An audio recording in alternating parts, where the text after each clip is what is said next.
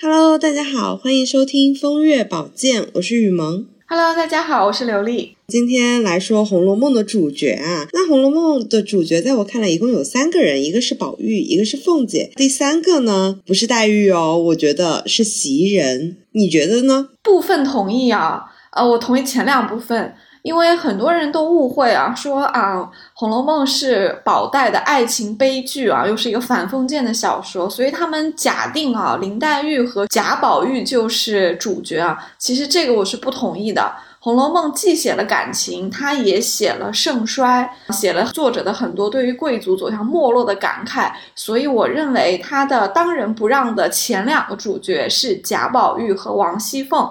宝玉写情啊、西凤写盛衰。至于第三个主角呢，你觉得是袭人呢？我觉得也差不多，因为袭人的戏份真的是非常多的啊。至于要在袭人、宝钗和黛玉之间去选一个人作为第三主角的话，这个见仁见智。但是我比较同意你前面的这个分析。对，我是按照这个名字出现的次数来排名的。那我们今天就来聊一下这个贾母安排在宝玉身边来服侍他的可人儿贤袭人。袭人以前叫花珍珠哦，最后是宝玉改的名字。我觉得这个名字还蛮好听的，花气袭人知昼暖。我听到的时候就觉得哇，这个名字真的取得很妙，因为袭人就是一个知寒知暖、对人和气、心地纯良，而且非常恪尽职守的大丫鬟。呃，袭人的名字里面是有很多深意的。你提到说袭人原来叫花珍珠，因为她姓花嘛，这个是没有办法改变的。那珍珠到底是不是袭人的本名呢？我觉得也不是，应该是贾母给袭人起的，因为我们知道贾母有很多个丫鬟，其中就有珍珠、琥珀，还有鸳鸯。你注意到没有？这几个词它其实是有一个构词法上的一个相似之处的。嗯，而且贾母因为文化不高，但又是一个贵妇人，所以她比较爱起这种像珍珠啊、琥珀这种比较富贵的名字啊，所以我觉得珍珠应该是贾母给她起的。当然，这个也显示出来袭人在贾贾母的房中呢是一个比较重要的丫鬟。就是因为袭人服务的好，非常的周到，然后体贴，对主人非常的忠诚，才把袭人，也就当时的珍珠拨给了宝玉嘛。因为贾母非常的疼宝玉啊，这个小孙子身边肯定是要有个靠得住的人照顾他的，所以是把他给了宝玉。这个确实是写出了袭人原来在贾母身边的这个出色的表现啊。那到了宝玉这里，宝玉给他改名字叫袭人呢，哎，我觉得挺有意思的。第一个是写出宝玉，就像贾政说的，有那么些精致的淘气。你看宝玉读书一般般，可是他在丫鬟的名字上就特别有才华，就从“花气袭人知昼暖”里面找出了两个字来命名袭人啊。这不是精致的淘气还是什么呢？这是一个。第二个是。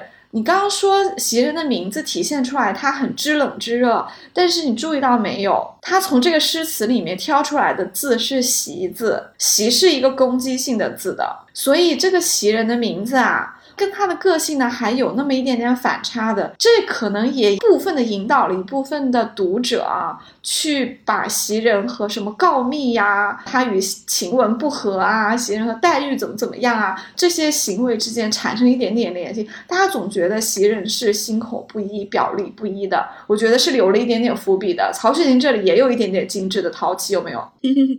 那我们今天就来聊一下，呃，袭人跟宝玉之间的这个云雨之情啊。因为在第六回的时候，贾宝玉出示云雨情的对象就是袭人。原文写的是：自此以后，宝玉视袭人更比别个不同，袭人待宝玉更为尽心。那他们两个之间有了亲密接触之后，有了爱情吗？爱情是一个非常大的话题，我们可能要慢慢的掰扯一下宝玉和袭人之间这个感情啊。但是你这个观察是非常准确的，就袭人，第一，他出场次数很多；第二，袭人的出场非常的早，他也是宝玉第一个发生事实上的性关系的对象。这件事情发生在宝玉刚刚懂人事的这个时候啊，所以确实在宝玉的生命里面，袭人是一个非常特别的女性角色。基于此得出他们之间有没有爱情呢？可能还有一点为时过早啊。这里我们不妨展开一下，为什么跟宝玉发生云雨情的第一个对象是袭人呢？这里是有一点点背景的。呃，文中有提到说，像他们这样的大家族啊，在少爷比较大一点的时候呢，身边都会放几个丫鬟的。放这几个丫鬟是谁给他放呢？通常来说是父母和祖父母啊，可能是他们物色一些比较优秀的丫鬟，将来呢有可能是要给这个少爷做妾的。那先放到这边让他服侍一下，一方面也是像实习期一样一个考察一样，另一方面也是让这个少爷啊就安心读书，不要去外面乱找女人啊，因为毕竟家里的丫鬟脾气性情都比较知道，所以是有提到说贾琏就是宝玉的二哥，年年轻的时候房里也是有人的。那宝玉身边放上晴雯和袭人啊，这两个人都是贾母派过来的。贾母未尝不是有这个意思的啊，只是他不会明说，因为宝玉还小。所以当宝玉做了那样一个梦之后，他为什么拉着袭人发生这个关系呢？其实宝玉因为是生活在那个礼教和这种家庭里的，模模糊糊的他是知道这种安排，他知道他和袭人的这个关系是不会特别的越矩的，因为袭人是应该说是照顾他贴身起居的一个大丫鬟。那他们两个人本来就是分享最多的私密的事情的，而且他也知道袭人是他的祖母赏给他的，所以他的第一个实践对象啊就是袭人。那这里也描写了一下袭人的。心理建设啊，那袭人也说，他知道贾母把自己与了宝玉的，所以今天这样的事情呢，亦不为越矩啊。这个就有一点点微妙，曹雪芹特别厉害，他把这段话变成袭人的主观视角，也就是袭人的心里话。到底贾母有没有明说，我们是不知道的。那到底家里是不是这么安排的，我们也是不知道的。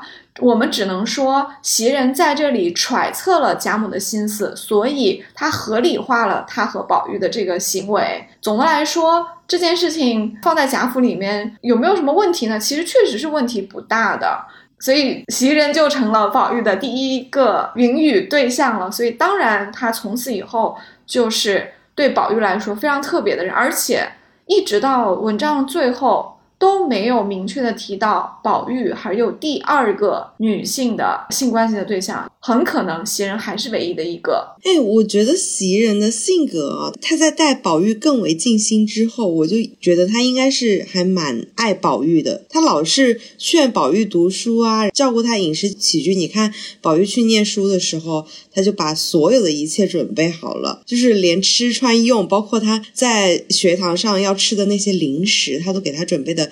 妥妥当当，我觉得特别像，特别像妈，有没有这样觉得？嗯，这个词讲得好啊。蒋勋老师用了另外一个词，意思很类似。蒋勋老师说，袭人对宝玉啊，像一个大姐姐。哎，这个也有点像啊，就是不会特别纠结像妈还是像姐姐，因为确实很像。袭人本来就比宝玉大，然后袭人照顾宝玉真的是非常的周到，非常的尽心啊。这个由来已久啊，因为文中对袭人是有过一些。铺垫的，他以前是服侍贾母的，他服侍的特别好，因为贾母考察过了嘛，觉得这个孩子又稳当，想的事情又周到。其实袭人的性格是很平和的，所以她和这些老妈子、小丫鬟不太会吵得起架来，这点也很重要。否则你要是性格特别啊，就是像个暴炭，像晴雯这种，对不对？那怡红院可就乱了。所以他才把袭人给了宝玉。而且袭人还照顾过另外一个人，也很周到的，看你有没有想得出来？啊，不就是贾母吗？没有，袭人还曾经照顾过史湘云。我在想贾母跟刘姥姥。袭人以前在贾母的屋里的时候。史湘云是经常来住的。史湘云小的时候可能是有点像林黛玉的这个地位，她是住在贾母的房中的，而且她应该是住的比较长。史湘云是说过，她说：“你看我们小的时候怎么样？我们晚上还说悄悄话。后来我们太太没了，我家去了。史湘云家里可能是她的母亲走了，所以她叔叔把把她接过去了，她就没有在贾府继续住了。她还跟袭人发嗲，她说：你看现在我来了，你就不像以前那样对我了。她也在埋怨，她说：你看你跟了我。”二哥哥就对我二哥哥好了，对我不好了。这个是史湘云和袭人之间，他们两个人之间有一点点小姐妹的这种闺蜜情分。他们小的时候可能说过一些悄悄话，所以史湘云才在这个时候发过嗲。所以你看，袭人照顾人啊，是有过这么多的很周到的，对，他是得到过很多人的好评的。贾母、湘云和宝玉都是有提到的。嗯，那他对宝玉这么周到，呃，是为什么呢？而且你还说他因为跟宝玉有了这个关系之后，对宝玉更加的尽心啊。这个更加是想在说明什么呢？我这里动用了一点点，就是女性的这种同理心啊，我去试图去化身为袭人啊，去揣测她为什么自此之后对宝玉更加的用心。我认为主要是这样的：首先呢，袭人被贾母派给宝玉，肯定是有一个可能性，说将来如果宝玉也比较喜欢他，如果他服务的也很好。贾母和王夫人谁开个口，可能就把他给宝玉了，这是一个可能性。但是肯定因为太早还没有发生。既然袭人和宝玉有了那个关系，就相当于他们已经有了一个妾的实情，他只是需要这个名分了。那这样的话就名副其实了。所以袭人在有了实之后啊，他就非常的向那个名去努力了。他为什么对宝玉那么好？对宝玉的照顾这么的精心，就是希望某一天王夫人也好，贾母也好，他们主动的把这个事情做实了。这样的话，对袭人来说就无所谓了，因为他如果将来被贾母啊、王夫人或者贾政啊名正言顺的给了宝玉，那他提前跟宝玉发生性关系，就没有人知道了嘛，这个就不成为一个犯错误了嘛，相当于是你提前把。你妾该做的事情就先做了嘛，所以我觉得在袭人的心里面啊，他从此就有了一个目标，他的目标就是他本来以为自己给宝玉可能有这样的一个姨娘的前途，现在他和宝玉已经，我们说俗一点啊，睡过了，那他就更希望自己被老板们挑中，真的就给宝玉，这样的话他就正儿八经的做了一个妾了，所以他是要往这个方向上努力的。另外一点。袭人对宝玉是不是真心的照顾得很好呢？我觉得是真心的。他帮宝玉打点那去学堂里的衣服啊、书啊，提醒他说：“哎呀，天气冷，你要提醒小厮给你添手炉里的炭。他们很懒，你不提他就不动。或者说你功课呀不要太多，多了嚼不烂，而且身体吃不消。读书的时候就想着书，不读书的时候就想着家里。他说这是我的一点心意，你可要担待着。他说的这些话。”其实都是袭人的实话哦，袭人对宝玉是真的很好的，而且他还特别的心疼贾政打宝玉嘛，他就说你真喜欢读书也罢，假喜欢也罢，只要在老爷跟前，在别人面前，你就装一下，装个读书的样子来，就少惹老爷生气。嗯，袭人的这个心理啊，我们可以用一个比较俗一点的民间大众的妇女的心理啊来解释啊，叫什么？嫁鸡随鸡，嫁狗随狗。因为对袭人来说，她是不是已经我们打个引号啊，就算嫁宝玉了，对不对？肯定是啊，因为她跟宝玉已经有这个关系了。她如果后面的工作还是表现很出色的话，她离姨娘就是一步之遥了。所以她已经认定她这辈子的归宿就是宝玉了，她当然希望她自己的老公好啊。所以这就是嫁鸡随鸡，嫁狗随狗，她已经不可能再换人了。这也是为什么她在过年回家看望父母和哥哥的时候。她拒绝了家里要赎她。她在那里又哭又讲说，呃，贾府的人对她怎么好，然后宝玉在她旁边跟她的关系非常的亲密，因为她的母亲和哥哥都是过来人，他们一看他们俩的表现，他们就知道说袭人混得不错，将来有望当姨娘，而且啊，她这个老公啊，宝玉啊，对袭人真挺好的，那这不就是皆大欢喜吗？本来在人家当佣人或者当小妾。不是一个什么好的事情，很可能遇到很不好的主人。一看到宝玉啊这么好，对袭人这么好，他们可能就放心了，就不去赎袭人了。所以这是袭人在外人面前的一次暗示，所以他心里面已经有这个目标了，要往这个方向去走。你在提到贾政打宝玉的时候，袭人心里的那种难过啊，我觉得是嫁鸡随鸡，嫁狗随狗的这么一个情感一个升华版。是为什么呢？我想说的是。对袭人来说啊，她的最高目标里面是有两部分的啊，一部分当然是她要成功的成为宝玉的妾，这样他们才可以长久的在一起嘛。他们已经有了夫妻之实，她也想要这个夫妻之名嘛，这是一点。但是这个最高目标里面啊，有一部分是不受她控制的，这个目标还更重要是什么呢？是宝玉必须太太平平的成人懂事、成家立业。这个目标可就大了，因为在书里面，宝玉是一个混世魔王，有很多不合规矩的事情。贾府本身也不是一个非常太平的地方，它其实是有暗潮汹涌下，是有很多矛盾的。对于大家宠宝玉，尤其是贾母宠宝玉，其实是不是有很多人是有微词的？像赵姨娘。像很多其他人哦，包括假设这一方，他们都是有很多意见的哦。宝玉本身又是一个非常高调的人，他又不爱读圣贤书，他自己给了别人，尤其是那些嫉妒他的人，非常多攻击他的借口。这也是为什么他被指出来说调戏母婢呀，然后又勾引戏子之后，忠顺王爷找上门来之后，宝玉的父亲贾政打他打的那么狠，贾政打他是对的。因为他是把心里面这么久来的积怨全部都打到宝玉这一次上去了，就是因为他太出格了。火山爆发的那一天，对，其实我们要理解一下，对贾政来说，宝玉是他的一个隐藏的一个爆主，哪天就会爆，哪天就像个炸弹一样，哪天就会炸，所以贾政非教训他一次不可。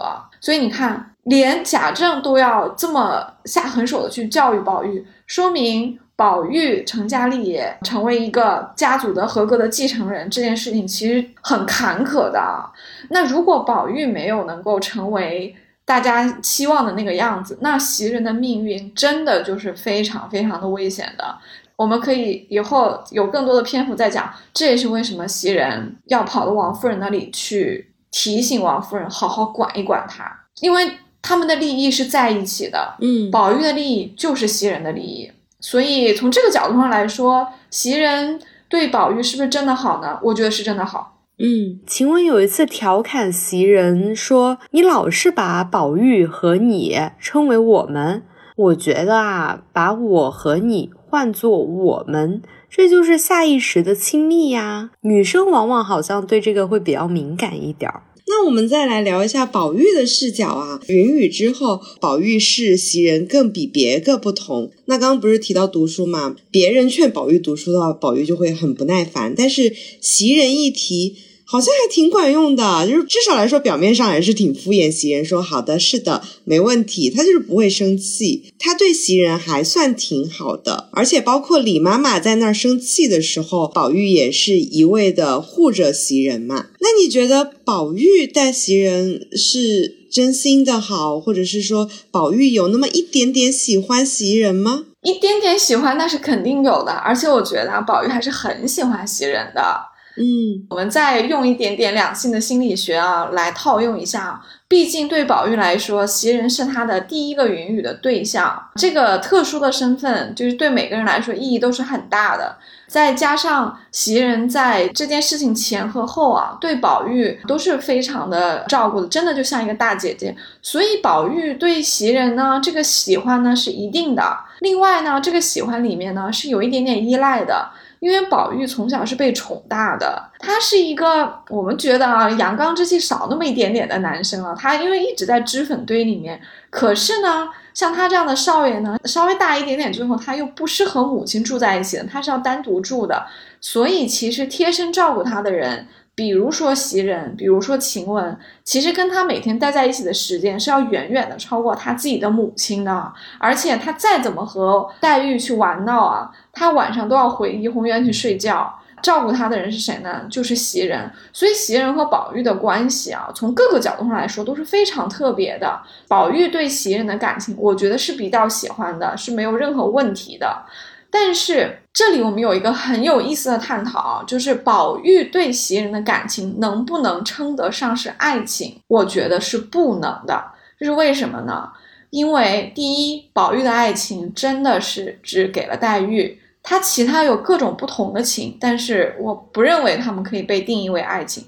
第二，宝玉的爱情观是有过非常明显的几次成长的。我们挑重要的来说。呃，首先，宝玉是不是在灵官那里碰过钉子？他以为自己长得好看，讨人喜欢，是个少爷，所有的女孩子都应该愿意和他结交。可是他走到灵官的屋里的时候，灵官反而很避嫌的站了起来，他让林官唱戏，林官也不唱，林官对他非常的冷淡。可是贾强一来，林官和贾强就上演了一出表面上看起来好像在怄气，其实是在撒狗粮的这种小情侣的戏份。所以这个对宝玉的启发是很大的。他走出来之后，他自己就感慨，他说：“怪不得老爷老说我是管窥离策，原来啊，我以前想的所有的眼泪都葬给我，是想错了。”每个人只能得到他们所属的那个眼泪，我将来就只有和袭人和平儿两个人厮守去。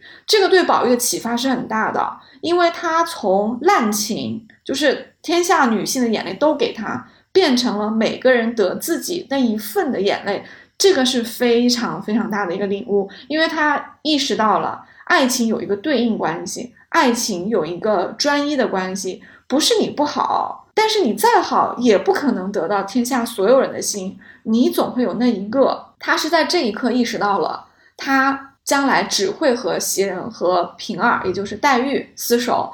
那他为什么还举了这两个人呢？这是当时的社会的礼教和背景就是这样的，那就是一夫多妻制嘛。所以在他的设想里面，专属他的眼泪就是有两个的，一个是袭人。袭人将来是会是他的妾，也就是厮守终生的人。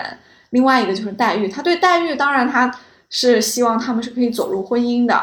这个就是一妻一妾啊，这是宝玉对他当时的这个领悟里面陪伴他的两个人的一个设想。但在这两个人里面又不一样，他和黛玉那才是爱情，因为他也跟林黛玉表白过，说你怎么就知道你的心，不知道我的心？我也发个誓。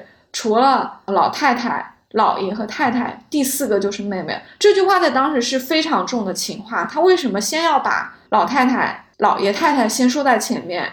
因为天地君亲师，他一定要把这个长辈、学员上的长辈放前面。他不能说林黛玉已经超过贾母的重要，这绝对大逆不道的。但是他这么一说的话，对林黛玉来说，他就明白了，宝玉是完全把她当做他未来的妻子来排位的。所以他是排在第四位，所以在宝玉的心里面，爱情的位置是给林黛玉的，不妨还有一个长相厮守的一个宠妾嘛，当然就是袭人了。嗯，在我的视角啊，我是比较烦袭人那种每天就啰啰嗦嗦劝我这劝我那，但是又没有办法跟我引起精神共鸣的。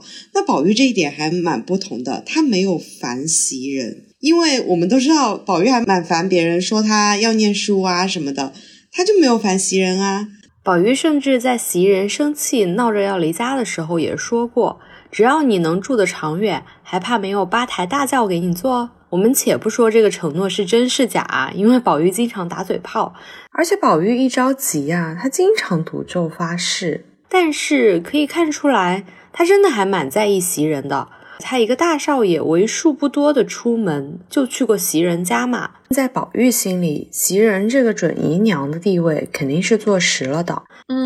嗯，他也经常留好吃的给袭人啊，会经常想着他，毕竟从小都住在一起，也是什么事情都跟袭人分享的。这个意义上可以说，他喜欢袭人吗？他爱上袭人了吗？与其说是爱，我觉得不如说是一种习惯吧。嗯，宝玉也是一个被宠大的孩子，有的时候啊，这种孩子呢，他就需要有一个人对自己是全方位的。这种照顾，把所有的注意力都放在他身上，所以我觉得宝玉对袭人有一种独占的一种快感。当他知道袭人整个心都在他身上之后，我觉得宝玉心里面是很开心的。就每个人可能心里都是这样，当你觉得有一个人整个的身心都属于你，都放在你身上的时候。你其实也是会很开心的，所以我觉得宝玉对袭人唠叨他不反感啊，应该是一种习惯使然，一种他本来对袭人也比较喜欢这种使然，是一种比较复杂的感情啊。把它升华成爱情，我觉得有点点多，不妨理解为宝玉看待袭人是在这种喜欢，甚至有一点亲情，因为他跟袭人太习惯，太像一家人了，一种很综合的一个感情。我忽然想在节目的最后聊一下，因为其实袭人跟宝玉这两个。人特别像我们现代很多夫妻也好，或者是情侣之间的感情，包括我们看虎扑上面的投票啊，袭人是位居理想的妻子或者是理想的女朋友之首的，那证明其实大部分男性，哦，说句不好听的，还是想找一个照顾他的人，所以还是你想找一个照顾你事事很周全的人，还是想要找一个能够跟你在精神上产生共鸣的人，还蛮难抉择的。嗯，我听完的感触就是，现在社会怎么妈宝还是这么多呀？是的，哎，你知道袭人在那个投票上是排前三的吗？就是他真的就是一个大部分男士心目中的比较好的、比较完美的一个形象了。嗯，袭人的局限性在哪里啊？因为袭人是没有受过特别好的教育的。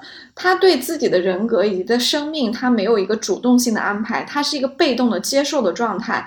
就你塞给他的是宝玉，他也会对宝玉好；你塞给他的是贾琏，他就会对贾琏好；塞给他谁，他就会对这个人好。他没有经过主动选，当然这不能怪袭人，在那个社会，一个卖进来的，而且是卖的死气的丫头，她不去对自己的主人好，去谋得将来的一个太平的生活，她还有什么选择呢？所以这个我们不能去横加的苛责袭人啊。他所受的教育以及他所处的身份，就决定了这个就是他的可能的一个最佳的出路。但是我们现代社会对类似于袭人这样的心态或者是心理状态女性呢，却是要给他们一个点醒啊，就是袭人的爱情观是没有经过发展的，袭人其实并没有学会什么是爱情，她对宝玉的这种不管是照顾也好，或者说她认为宝玉将来就是她的依靠也好，这种都是非常的依附的一个爱情观啊，甚至我觉得她只称为爱情，可能也。不是那么的名副其实，它更多的像是一种依赖，或者说将来的一种亲情的关系。它和黛玉不一样，黛玉从诗文里面。从她和宝玉的交往里面，她也是有学习什么是爱情的，就像宝玉学会了爱情的排他一样，林黛玉也是在和宝玉的互动之中，知道了真正的爱情是什么，她从中才去掉了不安全感，真正的达到了和宝玉作为一个知己的这么一种爱情的完美状态啊！所以黛玉和宝玉是有过爱情上的学习课的，而且他们都在提高自己，但是袭人没有。袭人没有真正的去比较过，没有真正的去实践过。对他来说，他的生命和爱情这些事情全部都是寄托在宝玉这个男主人将来对他不变心，将来对他好上的。所以这个是袭人的一个局限性啊。那再回到为什么那么多人还是投票袭人？对大部分男性来说，他们还是希望找一个照顾自己的人。可能林黛玉对他们来说太累了。甚至像宝钗这样子，虽然很周到，可是宝钗很聪明。宝钗这样很老于世故的老婆也不好拿捏。那王熙凤就更别说了，管得严的不行，还会吃醋，对吧？所以对很多男性来说，比较容易接受，让生活比较太平，而且能够让他们享受这种男主人的这种权利，又不会被老婆的风头压倒的人选，那当然就是袭人了。我作为一个女性，可能不太好去评点另外一个性别的这种抉择啊。我想指出的是，我们的男一号宝玉，他其实是有选择的，他其实是在爱情这件事情上是选了林黛玉的。所以，爱情的深度，它就是生命的深度。如果说你对你的生命与另外一个人的心灵契合有很高的追求，而不只是谋求啊有人照顾你的衣食起居啊、穿衣服、吃饭啊这些事情的话，我认为你应该勇敢的去谈恋爱，勇敢的去找一个跟自己非常情投意合的人，哪怕这个过程中有艰辛，也是要去努力的。嗯，我这里有一个小例子哦，我身边有一个朋友，他就是袭人那种，就是特别会收拾，把一切生活起居都做得特别的妥当，但是他这一点啊。从来都不在她的男朋友面前表现，包括她的历任男朋友都会觉得，哎，要不你来我家住几天，你帮我收拾一下什么的，她就从来都不去做。她有一天就来我家帮我收拾房间嘛，因为她知道我很不懂收拾，哎，然后我就问她，我说，哎，你为什么？不去给你男朋友收拾一下或者怎么样？我说你这一点真的特别的有魅力，这个真的不是谁都会的，因为他很像收纳师。然后他说我收拾东西，一不是我的职业，二我不是说我是为了照顾谁，我是为了把自己的生活照顾得很好，所以我从来不给男朋友收拾，给朋友收拾可以。可能他。觉得说我收拾了一次啊，男生可能就以为我永远是干这个活儿的，对他就是有这个心态。这个就是男女相处中的一个博弈啊，这个博弈，这个抉择啊，仍然是在一个非常低的一个维度上的一个竞争啊，就是。你和你的灵魂伴侣之间是不应该为这个事情去竞争的，嗯，你们不应该是出于义务，或者说出于我干了一次就被他拿捏，将来家里的碗都是我洗。当然了，我们在讲的是理想的感情啊，我们不是说现实中每一个感情都如此理想啊。你和你的灵魂伴侣之间如果这么计较的话，那你要反思了，你交往的这个人不是你的灵魂伴侣，因为我们从来没有看到宝玉和黛玉在为对方做什么事情的时候去计较有什么回。回报的，他们从来没有这么做，他们从来都是自愿的，这个就是不一样的地方。嗯，那我们今天聊了宝玉跟袭人这对 CP 哦，就是围绕着宝玉喜不喜欢袭人，袭人喜不喜欢宝玉，包括男男女女的初夜会不会进一步的产生感情，其实，在我们现代也有很多的映照，相信大家听了这一期也会有一定的收获吧。嗯，我这里想提醒一下听众啊，我们讨论宝玉和袭人呢，是放在封建社会的环境下讨论的，所以宝玉是完全可以做到在选择袭人的同时，也选择黛玉的。所以宝玉是个赢家哦，他既选了一个可以照顾他的小妾，他还选了一个可以和自己谈诗词、读西厢的林妹妹啊。但是我们现代社会就不可以了，我们现代社会是严格的啊，一夫一妻，包括你谈恋爱的时候也是要对对方专一的。所以呢，对我们现代人来说呢，我们更有必要去扪心自问啊，你到底想要的是一个什么样的关系？你是满足于一个在生活上两个人比较过得下去，有人照顾你啊这样的一个呃。对方呢，还是说你要勇敢的去找一个林妹妹？虽然她可能有点难追，这个难题宝玉是没有的，因为宝玉可以兼得。可是我们现代人就不行了，我们只能二选一。对，欢迎大家留言给我们。那今天节目就到这里，我是雨萌，我是刘丽，拜拜，拜拜。